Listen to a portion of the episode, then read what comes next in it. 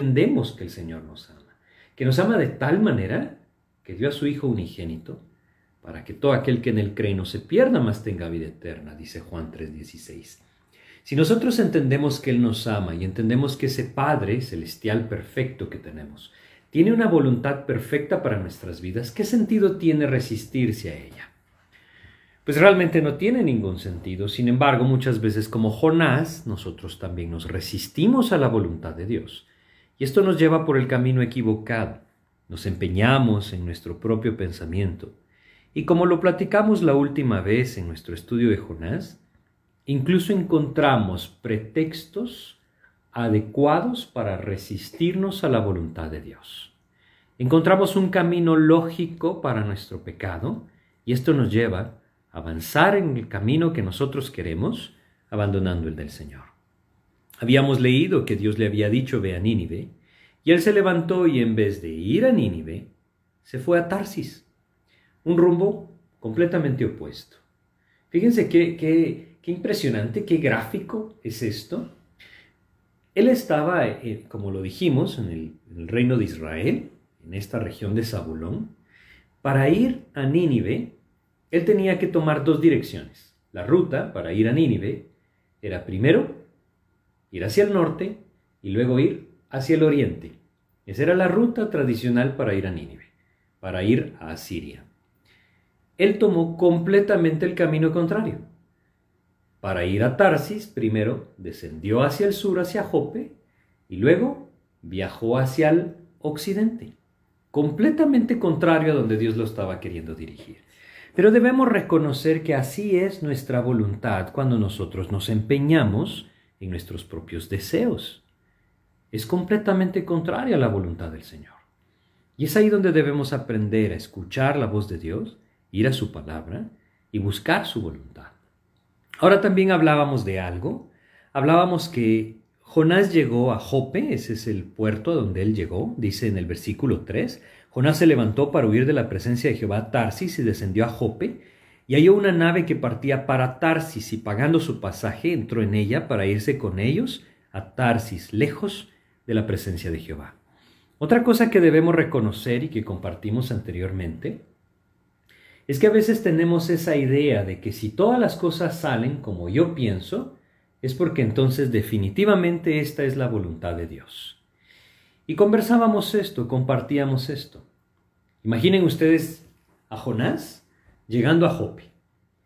Llegando a Jope y justo encuentra un barco que va a Tarsis. Y justo en ese barco le permiten comprar su pasaje para viajar. Jonás podría haber pensado lo siguiente.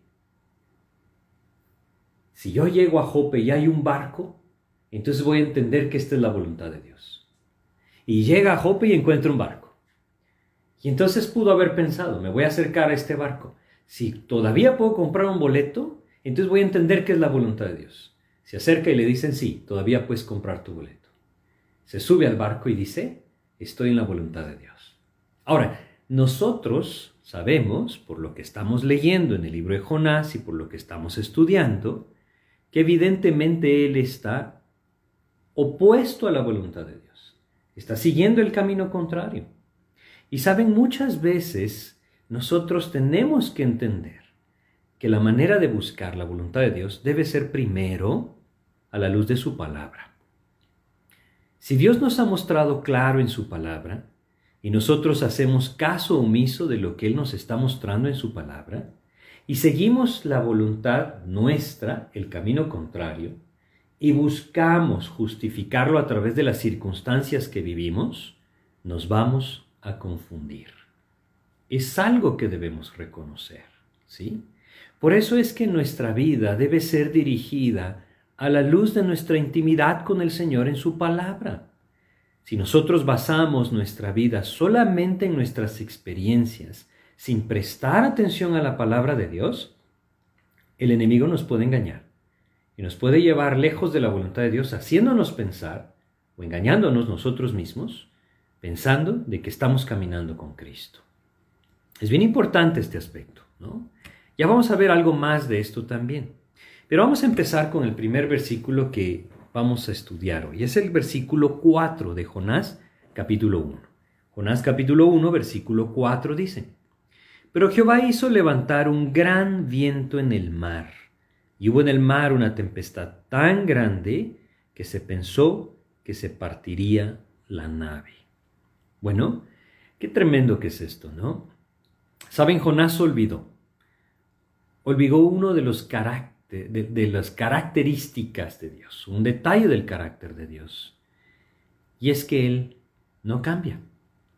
En Romanos 11:29 nosotros leemos acerca de esta característica que Él nos describe, Romanos capítulo 11, versículo 29, dice lo siguiente, porque irrevocables son los dones y el llamamiento de Dios. Dios no cambia. Es algo que nosotros debemos entender. Jonás olvidó esto, no lo contempló. Y al no contemplarlo, entonces él pensó que Dios abandonaría la causa con él mismo, ¿no? Jonás está actuando en egoísmo. Qué tremendo que es esto. Muchas veces estoy seguro que nos podemos identificar con lo que Jonás está viviendo. Muchas veces actuamos también nosotros en egoísmo. Y es ahí en donde Dios entonces sale en búsqueda de nosotros, ¿no? Esa es la idea de lo que estamos viendo. Qué maravillosa que es la misericordia de Dios. Qué maravillosa que es. Porque Dios tuvo misericordia de este hombre. A pesar de la rebeldía de su corazón, a pesar de empeñarse en su propio eh, corazón, en su propia voluntad, Dios sale en búsqueda de Jonás. Y eso es algo maravilloso. Evidentemente hubiera sido mucho mejor que él estuviera de acuerdo a la voluntad de Dios. Pero Dios sale en búsqueda de Jonás y eso también nos muestra su misericordia. Dice el versículo, hizo levantar un gran viento en el mar. Y aquí nosotros debemos recordar que Dios tiene control. Hay dos cosas que, que nosotros podemos ver acá, ¿sí? Primero, debemos entender que Dios tiene control de todo. No hay lugar a donde el hombre pueda huir de la presencia de Dios. Es imposible huir de la presencia de Dios. Vamos a recordar un salmo, el Salmo 139, ¿sí? Salmo 139, versículos, vamos a leer del 7 al 10. Es un pasaje que nos habla acerca de que en todo lugar Él ve, 139 de los Salmos, versículos 7 al 10 dice, ¿A dónde me iré de tu espíritu? ¿Y a dónde huiré de tu presencia? Si subiera a los cielos, ahí estás tú. Y si en el Seol hiciere mi estrado, He aquí ahí tú estás. Si tomare las alas del alba y habitar en el extremo del mar, aún ahí me guiará tu mano y me asirá tu diestra.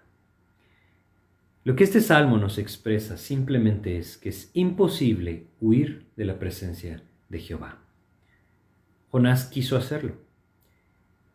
De alguna u otra manera, su ceguera debido a su orgullo también le hizo perder de vista la soberanía del Señor, el poder de Dios. Dice el versículo, Jonás 1.4, Jehová hizo levantar un gran viento en el mar. La frase realmente quiere decir, Jehová arrojó un gran viento en el mar. Y es que nosotros debemos entender aún esto. Aún los vientos son utilizados por Dios para trabajar en nuestras vidas. Y qué maravilloso que se vuelve saber que Él trabaja por amor. Fíjense cómo dice este pasaje. Jehová hizo levantar un gran viento en el mar. No podemos perder de vista que Él, Él tiene control aún de los vientos. Yo quisiera que fuéramos a Amós, es un pequeño profeta que está justo antes del libro de, de Jonás, bueno, antes está Abdías, antes de, de Abdías está Amós, ¿sí? Y vamos a leer en Amós, capítulo 4 de Amós, versículo 13. Amós 4, 13. Fíjense cómo dice, Amós capítulo 4, versículo 13 dice, Porque he aquí el que forma los montes y crea el viento y anuncia al hombre su pensamiento, el que hace de las tinieblas mañana y, y pasa sobre las alturas de la tierra, Jehová, Dios de los ejércitos, es su nombre. Él forma los montes. Él crea el viento. Él anuncia al hombre su pensamiento, hace de las tinieblas mañana y pasa sobre las alturas de la tierra. ¿Hay algo que sea imposible para Dios? Evidentemente que no. Es imposible que nosotros huyamos de su presencia. Es imposible que nosotros ganemos en la lucha contra Dios. Y es ahí en donde Jonás tristemente se equivocaba. Pensó que podía huir. Así es como lo dice el versículo 3, lejos de la presencia de Jehová. ¿Se estaba él alejando de la presencia de Jehová? Evidentemente no. Saben, a veces nos pasa, nos puede pasar a nosotros, y la idea es apropiar todo esto de forma personal. Muchas veces nosotros entramos en rebeldía, tristemente, entramos en rebeldía en contra de lo que Dios nos está mostrando. Primero debemos reconocer que esto no tiene sentido.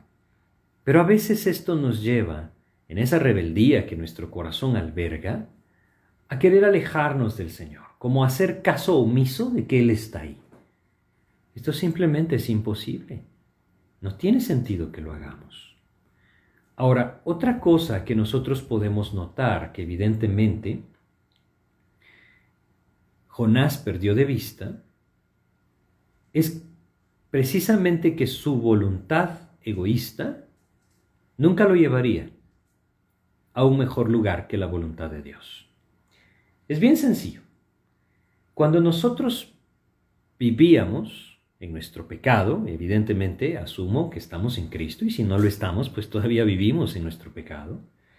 Cuando nosotros estábamos lejos de Cristo, o el hombre que se encuentra lejos de Cristo, se da cuenta de esto constantemente. Su destino es la destrucción de sí mismo.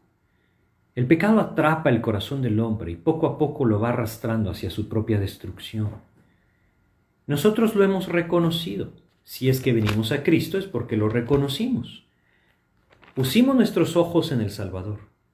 Ahora en Cristo, no tiene sentido que nosotros olvidemos que en nuestra vida de incredulidad solamente estábamos destruyendo todo aquello que podíamos haber tenido o que Dios nos había dado y que era precioso. No tiene sentido vivir para nosotros mismos. Y Jonás lo empezó a hacer nuevamente. Dios había derramado abundantemente su gracia sobre este hombre y Dios va a seguir buscando la vida de Jonás, ¿no? Ahora, vamos a regresar a Jonás 1.4 y vamos a volver a leer. Fíjense lo que dice, cómo describe, qué pasó con este viento. Pero Jehová hizo levantar un gran viento en el mar y hubo en el mar una tempestad tan grande que se pensó que se partiría la nave. Esto es algo tremendo porque había temor de que la nave se hundiera, de que el barco se hundiera.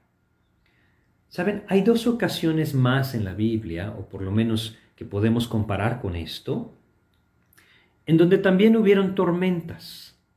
Una fue la que los discípulos se enfrentaron teniendo al Señor Jesucristo en su propia barca. Y otra es la que Dios permitió que el apóstol Pablo viviera junto con aquellos que iban rumbo a Roma en aquel barco en donde él iba como un prisionero. ¿sí? Y en ambos nosotros vemos que Dios lleva las cosas a tal punto que ellos piensan que no van a sobrevivir. Saben, a veces debemos reconocer que Dios tiene que trabajar de esta manera en nuestras vidas. Dios fue el que sopló esta tormenta en el mar. Y entonces tanto los marineros como Jonás pensaron que la nave se partiría. Evidentemente lo que Dios anhelaba era que Jonás se volviera a Dios. En este capítulo 1 de Jonás vamos a ver que por lo menos siete veces, siete veces, Dios intentó atrapar la atención de Jonás. Siete veces. Jonás se resistió a las siete. Bueno, en la última fue quebrantado. Pero siete veces lo llamó antes de que su vida fuera hundiéndose en el mar, antes de ser tragado por el pez. Siete veces intentó librar su vida de otra manera. Dios también trabaja con nosotros y muchas veces nos busca. No tiene sentido que nosotros ignoremos que Él está en nuestra búsqueda. El Señor está buscando nuestras vidas. Está buscando que nuestros corazones se vuelvan a Él y empiecen a andar en el rumbo que su voluntad nos dirige. El Señor está buscando que abandonemos el camino de nuestra propia voluntad y empecemos a caminar firmemente detrás de nuestro Señor Jesucristo. Ese es su anhelo. Él trajo esta tormenta para atrapar la atención de Jonás, ¿sí? Como muchas veces trae tormentas a nuestras vidas para atrapar nuestra atención y hacernos volver hacia Él. Vamos a recordar en 2 de Corintios, ¿sí? En el capítulo 1 de 2 de Corintios, cómo el apóstol Pablo describe el propósito por el cual Dios le permitió vivir una circunstancia en la cual él pensó que moriría. ¿sí? Según de Corintios capítulo 1, versículo 9, nos dice lo siguiente. Pero tuvimos en nosotros mismos sentencia de muerte para que no confiásemos en nosotros mismos, sino en Dios que resucita a los muertos. A veces no lo entendemos así, pero esto es lo que Dios hace. Cuando Él permite que nosotros pasemos por una circunstancia como esta, debemos reconocer, hay dos posibilidades. Jonás está fuera de la voluntad de Dios completamente. Y Dios está trayendo esto para que él reaccione y se vuelva con todo su corazón a Dios. En Mateo capítulo 8, nosotros encontramos en el versículo, los versículos 24 al 27 la otra condición. Mateo capítulo 8, versículo 24 dice, Simplemente, y aquí se, se levantó en el mar una tempestad tan grande que las olas cubrían la barca. Pero él dormía, Jesús dormía. Aquí los discípulos están en la tormenta porque están con Jesús, siguiendo la voluntad de Dios. Y Dios quiere mostrarles quién es Él, que conozcan a mayor profundidad que Él es el Hijo de Dios. Dios hoy puede estar trayendo tormentas a nuestras vidas porque estamos huyendo de la voluntad de Dios. Ese es el caso de Jonás. O porque en la voluntad de Dios Él quiere que nosotros conozcamos de una forma más profunda quién es Él. Ese es el caso de los discípulos. Cualquiera que sea la condición por la cual estamos viviendo una tormenta, es para que nosotros pongamos nuestros ojos de regreso en nuestro Señor Jesucristo. Solamente ahí encontraremos la fortaleza y el consuelo para volver a su voluntad o para crecer en su voluntad. Aquí nos dice entonces que se temía o tenían temor de que la nave se partiría. En Jonás 1.4, ¿sí? Ahora, vamos a ir al versículo 5 y vamos a ver lo que sucedió. Dice, y los marineros tuvieron miedo y cada uno clamaba a su Dios y echaron al mar los enseres que había en la nave para descargarla de ellos. Pero Jonás había bajado al interior de la nave y se había echado a dormir. Qué tremendo lo que está viviendo Jonás, ¿no? Él dice, ¿saben? No me importa, yo me voy a dormir. No sé si ustedes entienden la actitud que Jonás está teniendo. Creo que muchas veces nosotros también la tenemos. Cuando hay algo que no nos gusta de la voluntad del Señor, cuando Él está llamándonos a arreglar nuestro corazón y nosotros estamos conscientes de que estamos huyendo de la voluntad de Dios, tristemente muchas veces nuestro corazón reacciona de la misma manera. No queremos escuchar, no queremos escuchar y cerramos nuestros ojos a aquello que Dios está haciendo. Dios trae esta tormenta para atrapar la atención de Jonás y Jonás nuevamente vuelve a ignorar lo que Dios está haciendo. Él va a ese camarote abajo en la nave, en el barco, y se acuesta a dormir. ¿Saben qué es esto? Esta es una terrible indiferencia. Una terrible indiferencia hacia el llamado del Señor de ser un testigo suyo delante de aquellos que están perdidos y necesitan salvación. Y una indiferencia tremenda al destino eterno de los marineros que van con él en este barco. Quisiera que pudiéramos comprender el ejemplo. En este barco, en esta tripulación, tenemos representada esta humanidad de hoy. Vive temerosa, vive lejos de Dios. ¿Sí? En medio de ellos, en este barco, en medio de esta tripulación, temerosa y que no conoce al Dios verdadero, hay alguien que puede dar testimonio de quién es el Dios verdadero y que puede ofrecer una esperanza de salvación. Ese es Jonás. Pero tristemente Jonás no está en la condición de hacerlo. No porque Dios no pueda hacerlo en su vida, no porque Dios no pueda darle la gracia de hacerlo, o porque se requiere ser una persona muy importante para hacerlo, no. No está en la condición de ser un testigo de Cristo, un testigo de Dios, porque su corazón está en rebeldía con el Señor. Esto lo lleva a una terrible indiferencia. ¿Saben? Este es un cuadro, es un cuadro perfecto de la condición que el mundo está hoy y de la condición que el cristianismo está hoy. El mundo está perdido, sin rumbo, sin esperanza, lleno de temores, de tantas circunstancias que se viven. Y Dios ha dejado en este mundo la iglesia, su propio cuerpo. Pero tristemente la iglesia se ha vuelto indiferente. Cada uno de nosotros, como creyentes, nos hemos vuelto muchas veces indiferentes y nos hemos echado a dormir. Dios quiere hoy despertarnos, despertarnos para volvernos al Señor, para poder ser esos testigos que traigan una luz de esperanza a aquellos hombres que saben que el barco se puede hundir en cualquier momento y que no tienen esperanza en su corazón. Pero si nuestras vidas están hoy huyendo de la presencia de Dios, y esto simplemente quiere decir que no estamos caminando en la voluntad de Dios, entonces como Jonás, simplemente somos marineros inútiles en un barco que se hunde. El egoísmo, de Jonás nos puede llegar a sorprender, pero debemos reconocer, muchas veces nosotros actuamos en el mismo egoísmo. ¿Qué estamos buscando en este mundo? ¿Nos hemos olvidado de que Dios nos ha llamado a ser sus embajadores? ¿Que Dios nos ha llamado a ser testigos suyos?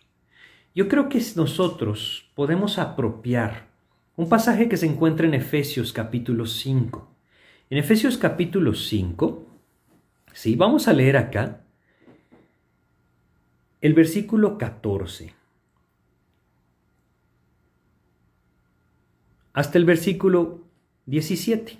Fíjense cómo dice. Efesios capítulo 5, 14 al 17 dice. Por lo cual dice, despiértate tú que duermes, y levántate de los muertos, y te alumbrará Cristo. Creo que algo así podría haber necesitado escuchar Jonás, ¿no? Y estoy seguro que muchas veces nosotros también necesitamos escuchar esto. Despiértate tú que duermes y levántate de los muertos y te alumbrará Cristo. Y luego añade, mirad pues con diligencia cómo andéis, no como necios, sino como sabios, aprovechando bien el tiempo, porque los días son malos. Por tanto, no seáis insensatos, sino entendidos de cuál sea la voluntad del Señor. Dios anhela esto en nuestras vidas, que apropiemos esto en nuestras vidas que seamos entendidos de cuál es la voluntad de Dios, que la sigamos a través del Espíritu de Dios. Él hace capaz, cada uno de nosotros nos hace capaces de vivir para Cristo. No está en nosotros, está en Él, pero por medio de su Espíritu nos lo ha dado. Necesitamos volvernos a caminar a su voluntad y despertar. Entender que como este barco que estaba a punto de hundirse, así el mundo está a punto de hundirse que como estos tripulantes o esta tripulación, estos marineros, no tienen esperanza, así el mundo está sin esperanza, y allí en medio de todos ellos está Jonás. Estamos nosotros. ¿Qué actitud tomaremos? ¿Nos echaremos a dormir y haremos caso omiso del llamado del Señor? ¿O nos levantaremos y daremos testimonio del Señor? Despiértate tú que duermes, dice Creo que es un llamado muy importante para nuestras vidas hoy. Cada uno de estos marineros, ¿sí? Empezó a clamar a su Dios. Saben, el mundo es muy similar a esto.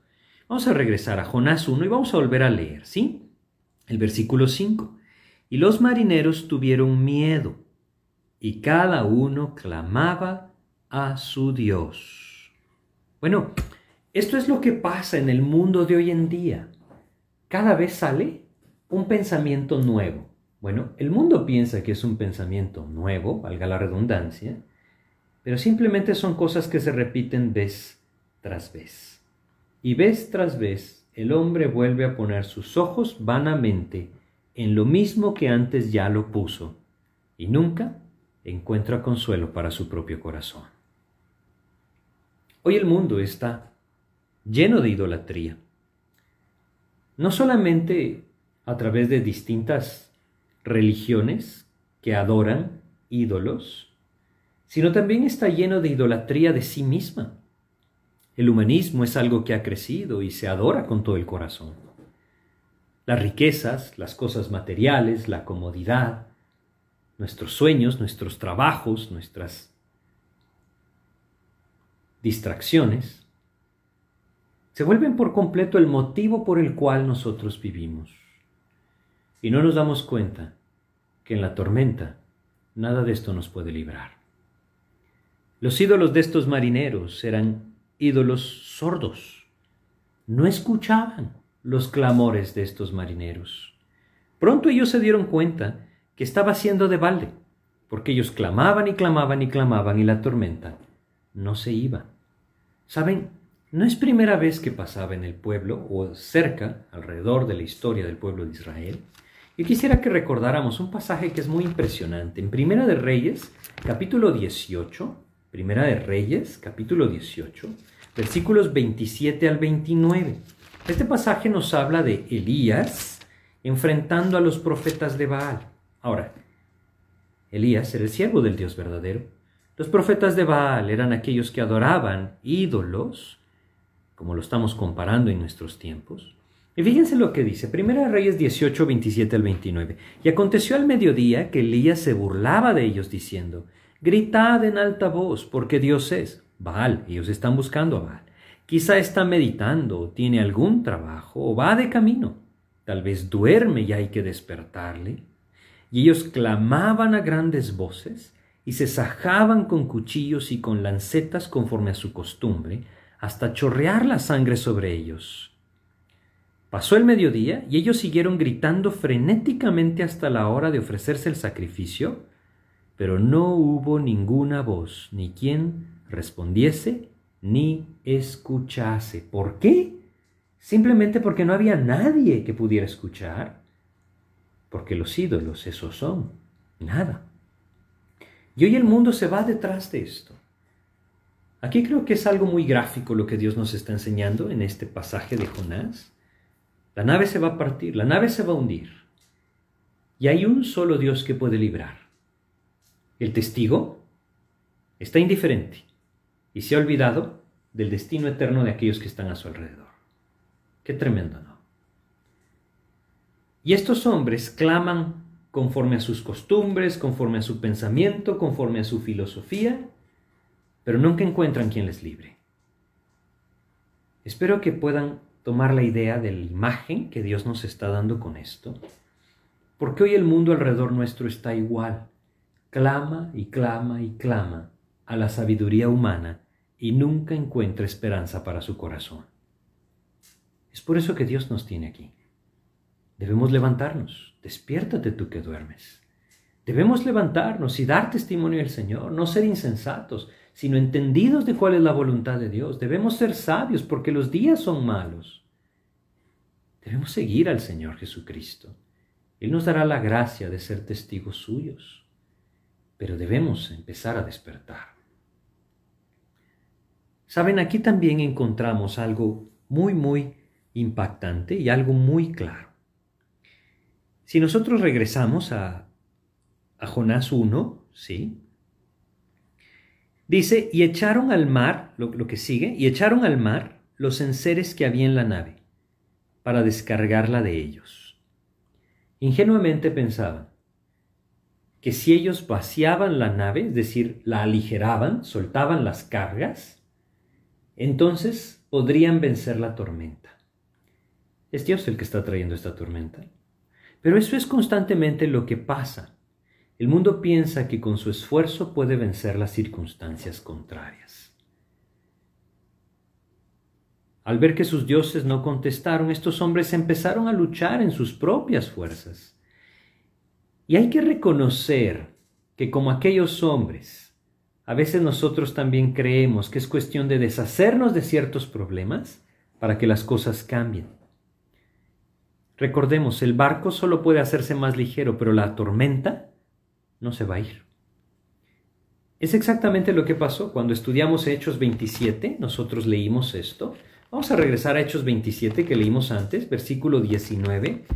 Dice lo siguiente, Hechos capítulo 27, versículo 19. Y al tercer día, con nuestras propias manos, arrojamos los aparejos de la nave.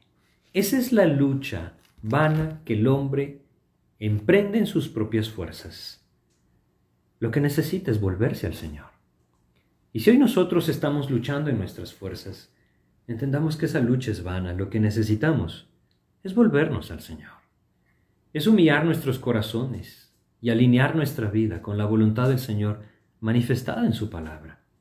Hacia allá nos quiere llevar el Señor. Jonás no había dejado de descender, no había dejado de alejarse, ¿sí? Sigue diciendo el versículo 5 de Jonás 1, pero Jonás había bajado al interior de la nave y se había echado a dormir. Jonás sabe que el barco se puede hundir. Claramente dice que se pensó que se partiría la nave. No olvidemos, Jonás está escribiendo esto. Él sabía que la nave, o él pensaba que la nave se iba a partir. Y en vez de buscar alguna manera de volverse al Señor, va y se echa a dormir. Completa indiferencia. Pero saben, es una indiferencia que cada uno de nosotros puede experimentar cuando el enemigo nos engaña. Si nosotros recordamos 2 de Corintios, capítulo 7, versículo 10, ¿sí? También estuvimos compartiendo de este pasaje, 2 de Corintios capítulo 7, versículo 10 nos dice, porque la tristeza que es según Dios produce arrepentimiento para salvación de que no hay que arrepentirse. Pero la tristeza del mundo produce muerte. Esto es exactamente lo que Jonás está experimentando. Si él hubiera permitido que Dios tomara control, si él tan solo hubiera vuelto su rostro hacia Dios, el Señor le quebranta, el Señor lo lleva al arrepentimiento y el Señor restaura su vida para regresar a la comunión. Pero tristemente Jonás no humilló su corazón su orgullo fue más fuerte. Y esta tristeza de vivir lejos de la voluntad de Dios lo llevó a la indiferencia aún de su propia vida. Fue y se echó a dormir. El único que puede librarnos de nuestra carne es Cristo. Y debemos reconocer que sin el arrepentimiento es imposible experimentar la victoria. Jonás no podía salir de otra manera de esta tormenta.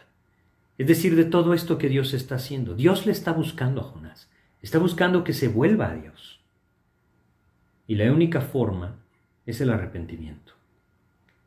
Todo lo que nosotros intentemos hacer nunca va a arreglar nada, ni tampoco la indiferencia va a arreglar algo. Solamente si nos volvemos al Señor, encontraremos el camino hacia la victoria nuevamente, el camino hacia su voluntad. Hoy vivimos un tiempo en donde Dios nos está llamando a ser testigos suyos, como Él llamó a Jonás a ser testigo en Nínive. Y el camino que Jonás siguió era completamente contrario al llamado del Señor. Dios tenía que trabajar entonces en su vida. Y con esta tormenta, Jonás debió haber reaccionado, como nosotros debemos reaccionar. Pero quizá como Jonás, seguimos sin reaccionar. Y entonces sucede algo tremendo. Dios vuelve a llamar a Jonás. Vamos a regresar al capítulo 1 y leamos el versículo 6. Fíjense lo que pasa, Jonás 1.6. Y el patrón de la nave se le acercó y le dijo, ¿qué tienes, dormilón? Levántate y clama a tu Dios Quizá Él tendrá compasión de nosotros y no pereceremos. Saben, es increíble cómo Dios hace las cosas, ¿no? El patrón de la nave no conocía al Dios verdadero. Ni siquiera sabía quién era Jonás. Ya vamos a leer que hasta después Jonás se los declaró. Pero el patrón de la nave le dijo exactamente lo que Jonás tenía que escuchar. ¿Qué tienes, dormilón? Levántate y clama a tu Dios. Esta es la segunda llamada de Dios. ¿No entendiste con la tormenta? Te lo voy a decir más claro, Jonás. Tienes que levantarte y clamar a mí. Y entonces yo derramaré mi misericordia. ¿Saben? Creo que pocos libros como Jonás pueden enfrentar al corazón indiferente de nuestros días. Dios quiere que nos levantemos también. Dios quiere que clamemos a nuestro Dios. Hoy vivimos un tiempo muy especial. ¿En qué sentido? Un tiempo de muchas dificultades. Un tiempo de muchas necesidades. A través de lo que vivimos, muchas personas han perdido su trabajo, muchas personas han perdido su salud, muchas personas incluso, a través de las circunstancias, han perdido hasta sus familias, tristemente. Por sus malas decisiones, evidentemente, muchos. Y nosotros como creyentes, quizá identificamos lo que Dios está buscando. Que nos despertemos y nos volvamos a Él y que clamemos a Dios. Hasta que el creyente no aprenda a relacionar de forma directa, ¿sí? Y como un término matemático lo dice, de forma directamente proporcional el amor con la oración, no nos daremos cuenta entonces cuánta falta de amor hay en nuestras vidas. Creo que todos estamos conscientes de la condición en la que vivimos hoy, de la situación que estamos viviendo. ¿Cuánto estamos orando? ¿Cuánto estamos clamando realmente a nuestro Dios? ¿O estamos dormidos? Quizá como Jonás, solo esperando que el barco se parta a la mitad y se hunda. Hoy Dios quiere despertarnos, ¿sí? El capitán de la nave le pregunta a Jonás, ¿cómo puedes dormir ante esta emergencia? ¿Cómo no estás de rodillas orando a tu Señor? Creo que si este capitán de la nave se nos acercara, quizá nos diría exactamente lo mismo. Necesitamos despertar y clamar a Dios. El enemigo se ha encargado de bombardearnos con un sinfín de distracciones. Y en este tiempo en el que muchos hemos estado mucho más tiempo del normal en nuestras casas, es increíble que buscamos siempre algo más que hacer y dejamos por un lado su palabra y la oración. Despiértate, dormilón. Esa es la frase que debe resonar en nuestros oídos seguida de y clama a tu Dios. Eso es lo que Dios nos está diciendo hoy. Y creo que es un tiempo muy propicio para recibirlo de parte del Señor, porque hay mucha necesidad de salvación hoy. Es decir, es más evidente. Dios está llamando a Jonás a través de este hombre. Y fíjense cómo es de claro lo que Dios también espera en nosotros. Si vamos a Primera de Tesalonicenses, en el capítulo 5 de Primera de Tesalonicenses, y leemos acá el versículo 6, fíjense lo que dice. Primera de Tesalonicenses, capítulo 5, versículo 6, dice lo siguiente. Por tanto, no durmamos como los demás, sino velemos y seamos sobrios. Eso nos dice el Señor a nosotros, a su iglesia, nosotros los creyentes. No durmamos como los demás, velemos y seamos sobrios. Dios quiere que Jonás clame a Él, y sin duda Dios le responderá. Si Jonás en ese momento se levanta de su cama y clama a Dios, hasta aquí llegaría el libro de Jonás, ¿saben? Hasta aquí llegaría porque Dios de alguna manera lo hubiera hecho ir a Nínive en ese momento. Pero Jonás quiso prolongar todavía la enseñanza. Evidentemente no es por eso que no se volvió. Su orgullo no se lo permitió.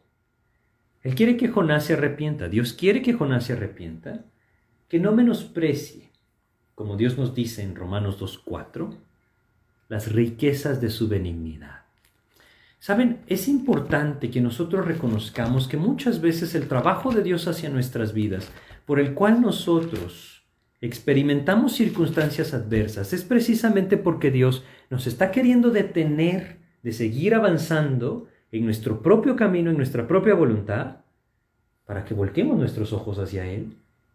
No podemos menospreciar esto. Romanos capítulo 2, Romanos capítulo 2, versículo 4, nos dice lo siguiente, o menosprecias las riquezas de su benignidad, paciencia y longanimidad, ignorando que su benignidad te guía al arrepentimiento. Esto es lo que Dios está haciendo. ¿Cuántas veces tenemos esa idea equivocada, no? Viene una tormenta a mi vida y digo, Señor, ¿pero por qué? Dios me diría, porque yo soy benigno contigo. Quiere decir, porque yo estoy buscando tu bien. Y tu bien es que te detengas en el camino que llevas y te vuelvas a mí. Ese es el propósito del Señor. Ese es el propósito de Dios. No importa qué tan lejos el hombre haya avanzado de la presencia de Dios. ¿Sí?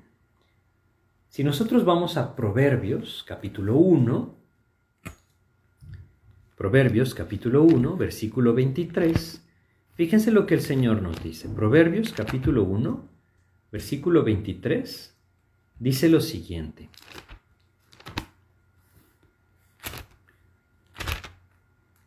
Dice, volveos a mi reprensión. He aquí yo derramaré mi espíritu sobre vosotros y os haré saber mis palabras. ¿Qué dice? Volveos a mi reprensión. Dios la está mandando a Jonás por medio de este capitán de la nave. Evidentemente la, la, mandó a través de la tormenta. Jonás no lo entendió, ahora está enviando al capitán de la nave. Tristemente Jonás tampoco lo va a entender. Pero ¿qué hay de nosotros? ¿Estamos entendiendo la reprensión del Señor? Es decir, simplemente a volvernos a Él, a despertar de nuestra comodidad, de nuestra, salir de nuestra indiferencia y empezar a clamar al Señor. Clamar para salvación, evidentemente. Salvación de aquellos que están a nuestro alrededor y no le conocen al Señor. Clamar para que Él tenga misericordia de aquellos que están con nosotros en este barco, que se va a hundir. Volveos a mi reprensión. Ese es el llamado del Señor. Y lo maravilloso es que cuando el hombre lo hace, Dios le recibe. Ese es el llamado de Dios. ¿sí? Ahora, si nosotros regresamos a Jonás, capítulo 1, versículo 6, ahí nos encontramos, ¿sí? Jonás 1.6, debemos reconocer algo. Jonás conoce a Dios. Si él no conociera a Dios, no hubiera huido, ¿verdad? Ya lo leímos anteriormente, que Jonás mismo le, dije, le dice a Dios en Jonás capítulo 4, ¿sí? Versículo 2, y oró a Jehová y dijo, ahora, oh Jehová, ¿no es esto lo que yo decía estando aún en mi tierra? Por eso me apresuré a huir a Tarsis, porque sabía yo que tú eres Dios clemente y piadoso, tardo en enojarte y de grande misericordia, y que te arrepientes del mal. Él conoce esto de Dios. Jonás sabe que si él clama, será escuchado. Pero saben, antes, su corazón debía ser llevado al arrepentimiento. Y esto es lo que él no quería hacer. A veces nosotros estamos conscientes de que lo mejor sería volvernos al Señor. A veces nosotros estamos conscientes de que si clamamos, el Señor tendrá misericordia de nosotros. A veces estamos conscientes de que Él nos está llamando a volvernos a Él. Y tristemente muchas veces nos engañamos a nosotros mismos y con nuestras bocas le decimos, Señor, yo te quiero buscar, pero nuestros corazones no están dispuestos al arrepentimiento. ¿Cuántos problemas se evitaría el creyente si echara mano de su gracia a tiempo? Jonás vuelve a escuchar otra vez esta frase. levántate y regresa. ¿Recuerdan que antes Dios le había dicho, levántate y ve? Ahora Dios le está volviendo a decir, levántate y clama a tu Dios, regresa a mí. Ese es el llamado del Señor. Y cualquiera que sea la situación de nuestra vida hoy, yo creo que lo podemos apropiar. Ese llamado de volvernos con todo el corazón al Señor y seguirle. ¿Sí? ¿Saben quién entendió esto? Aquel hijo que huyó de su padre que lo amaba lo entendió. Decidió volverse y encontró misericordia. Lucas capítulo 15, versículo 18 nos habla de aquel, aquella parábola conocida como el hijo pródigo, el hijo perdido, algunos prefieren llamarla el padre amoroso.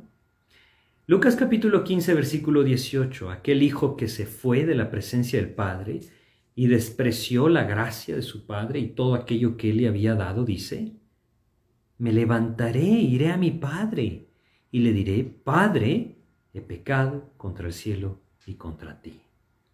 ¿Qué enseñanza la de nuestro Señor Jesucristo? Eso es exactamente lo que Jonás tendría que haber hecho. Y eso es exactamente lo que Dios está buscando, que nosotros hagamos si nos hemos alejado del Señor. Que nos volvamos a Él. Dios anhela que nuestros ojos nuevamente se posen sobre Él y que nosotros avancemos ahora hacia la voluntad de Dios. No la menospreciemos. Regresemos a Jonás. ¿Qué pasó con Jonás? Bueno, Jonás tristemente no reaccionó, no respondió a esta nueva exhortación que Dios le había traído, ¿sí? El capitán desconocía la situación que Jonás estaba viviendo, pero a pesar de esto Dios usó esto para llevar, llamar a Jonás al arrepentimiento. La paciencia que Dios muestra con Jonás es maravillosa. Y esa misma paciencia también Dios muestra con nosotros. ¿Sí? ¿Por qué?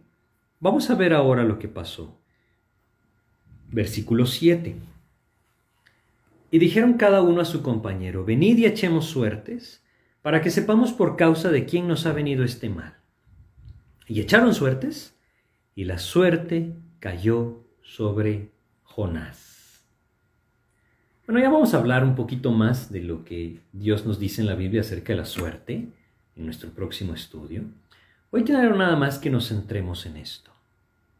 Primera llamada, se levanta la tormenta. Segunda llamada, el capitán le dice, levántate y clama a tu Dios. Tercera llamada, la suerte apunta hacia Jonás. Él es el culpable. Ese era el momento, ¿no creen ustedes? Ese era el momento en el que Jonás debía haber soltado su corazón y haber dicho, Señor, lo reconozco, Señor, perdóname, me vuelvo a ti con todo mi corazón. Pero no lo hizo. Dios quiere que nosotros sí reaccionemos. Dios espera, espera que obedezcamos, que reaccionemos, antes de que el pecado nos endurezca aún más. Es importante que nosotros nos volvamos al Señor y reconozcamos que más tiempo, cada tiempo, cada momento que pasamos lejos de la presencia del Señor, es un poco más de endurecimiento en nuestro corazón. El quebrantamiento será más fuerte mientras más tardemos en volvernos al Señor. Es por eso que Dios anhela que nos volvamos a Él. Jonás no lo hizo. Nosotros, nosotros hoy tenemos la oportunidad de hacerlo. Si nuestras vidas están lejos de la voluntad de Dios, no esperemos que Dios nos llame más la atención. Humillemos nuestro corazón y en arrepentimiento volvámonos al Señor. Reconozcamos como este hijo perdido, este hijo pródigo, he pecado contra ti. Ahí alcanzaremos misericordia. Pero también encontramos una enseñanza, aun cuando nuestro corazón esté buscando al Señor, siempre Dios quiere que vayamos más hacia Él. Y quizá hoy estamos dormidos, acomodados, solamente buscando aquello que me mantiene bien. Dios anhela que despertemos y clamemos a Él. Que salgamos de nuestra indiferencia y que pongamos nuestros ojos en el destino eterno de aquellos que están a nuestro alrededor y que clamemos a Dios por misericordia. Él anhela usarnos, como quiso usar a Jonás en medio de este barco, pero Jonás no se dejó. No nos resistamos al trabajo del Señor, no nos resistamos a la voluntad de Dios, volvámonos a Él. No solamente hallaremos misericordia, sino veremos cómo Dios, a través de nuestras vidas, puede manifestarse hacia aquellos que no le conocen. El llamado hoy es, despertemos y clamemos a Dios. Vamos a detenernos acá. En nuestro próximo estudio vamos a continuar con el mismo tema de este libro, es cómo Dios va en busca del profeta que huye, ¿no? Esa es la idea. Y vamos a ver todavía cuatro llamadas más de atención para Jonás. Vamos a orar para pedirle a Dios que nos guíe. Señor, te agradecemos, Padre, por tu palabra y por los ejemplos tan maravillosos que nos dejas en ella. Te pedimos tu ayuda, pues, Padre, para que esta enseñanza nos haga reaccionar, nos despierte, Señor, quizá de la indiferencia a ti, a tu palabra, o de la indiferencia hacia la salvación de las almas, o quizá la indiferencia hacia nuestra propia relación contigo, Señor. Ayúdanos pues a despertar y a buscar tu rostro, Señor, a clamar a ti. Ayúdanos a conocer cada vez más tu voluntad, sometiéndonos a ti, Señor. Danos amor por ti, amor por tu palabra. Y si alguno de nosotros, Señor, hoy reconoce que está lejos de tu voluntad. Pues te pedimos, Señor, que nos perdones. Nos volvemos a ti, nuestro anhelo es que tú tomes nuestras vidas y hagas con nosotros solamente tu voluntad. Quebranta nuestro orgullo, quebranta nuestra necedad, Señor, y llévanos a tu voluntad. Te agradecemos, Padre, por esta oportunidad de meditar en tu palabra y te rogamos tu ayuda para que tú, Señor, en tu paciencia, sigas trabajando en nuestras vidas. En el nombre de Jesús te pedimos y agradecemos. Amén, Señor. Pues muchas gracias por su atención. Espero que sea de edificación. Que Dios les bendiga.